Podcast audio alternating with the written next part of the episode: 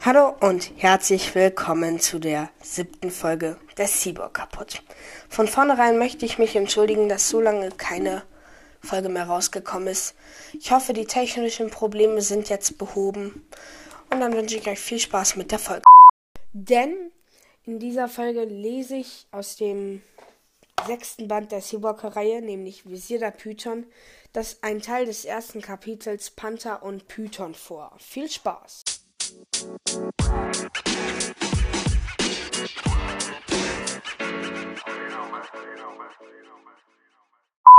Noch eine Sache. Ich weiß, heute sind sehr viele Pieps in der Folge.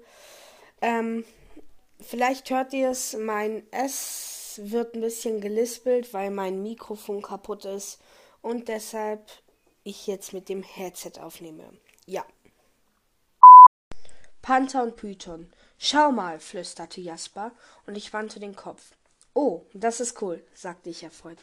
In letzter Zeit hatten wir unser Panthermädchen Noemi immer öfter in ihrer Menschengestalt gesehen. Aber an diesem Mittwochmorgen traute sie sich das erste Mal, so auch zum Frühstück aufzukreuzen. Nicht nur Jasper und meine Augen folgten dem Mädchen mit den langen schwarzen Locken und den stolzen grünen Augen. Nord zeigte lächelnd den erhobenen Daumen und unsere neueste Schülerin Daisy applaudierte sogar. Es war für Daisy nicht ganz einfach, sich mit dem Rollstuhl durchs knietiefe Wasser der Cafeteria zu bewegen, aber sie beklagte sich nie. Skeptisch schnupperte Noemi das Buffet ab, was bei einem Mädchen ein bisschen seltsam aussah. Wo ist denn das rohe Fleisch? sagte sie enttäuscht. Sonst hat mir Joshua immer ein Steak gegeben. Hast du nicht gesagt, du wolltest dich am Menschenessen gewöhnen? meinte meine Delfinfreundin Shari, die sich gerade Krabben nahm. Das hat er bestimmt mitbekommen. Probier mal die Pfannkuchen, die schmecken echt mehrig. Also salzig? fragte Nox, der in der Nähe als Papageifisch herumschwamm, und ich musste grinsen. Nemi warf einen Blick auf die Pfannkuchen, rümpfte die Nase und wandte sich den Würstchen zu. Sie zückte zwei Gabeln und schaffte es damit irgendwie, vier Stück gleichzeitig zu harponieren. Weißt du, was ich früher als Haustier gemacht habe, wenn Bob mir nicht mein Lieblingsfutter gegeben hat? Nee, was denn?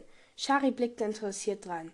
Auf den Wohnzimmerteppich gepinkelt, sagte Noemi höchst zufrieden. Oder auf die Terrasse, wenn ich gerade nicht rein durfte. Ich musste grinsen. Und, ist die Botschaft angekommen? rief ich hinüber. Meistens schon, meinte unser Panthermädchen und schnappte sich auch noch die letzten vier Würstchen. Wenn nicht, hab ich's einfach nochmal gemacht.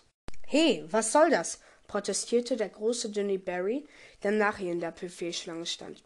Ich wollte auch noch welche. Fressen oder gefressen werden, sagte Noemi seelenruhig zu ihm. Wir nahmen gerade die Nahrungskette durch. Barry, zwar ein Barracuda in seiner zweiten Gestalt, aber kein Gegner für eine Pantherin, wurde blass und zog ab.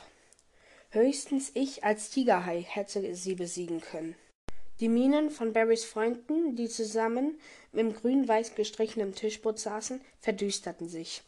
Wütend tippte Ella Lennox auf ihrem Handy herum, was ihr leicht fiel, weil sie gerade keine Python war, sondern ein Mädchen mit sorgfältigten, gestylten blonden Haaren, großer Nase und ähnlich grünen Augen wie Noemi. Sofort verkrampfte ich mich. Rief sie jetzt ihre nicht nur fiese, sondern wirklich gefährliche Mutter an, die Anwältin Lydia Lennox, damit die Noemi irgendwie fertig machte. Auch ein paar der anderen Leute aus meiner Klasse blickten alarmiert rein.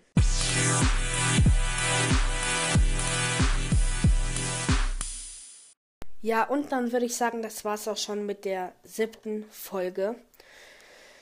Ja, man hat ziemlich viele Schnitts gehört, jeden Schnitt, den ich gemacht habe, da das Headset nicht so gut aufnimmt wie das Mikro, das hoffentlich bald wieder funktioniert.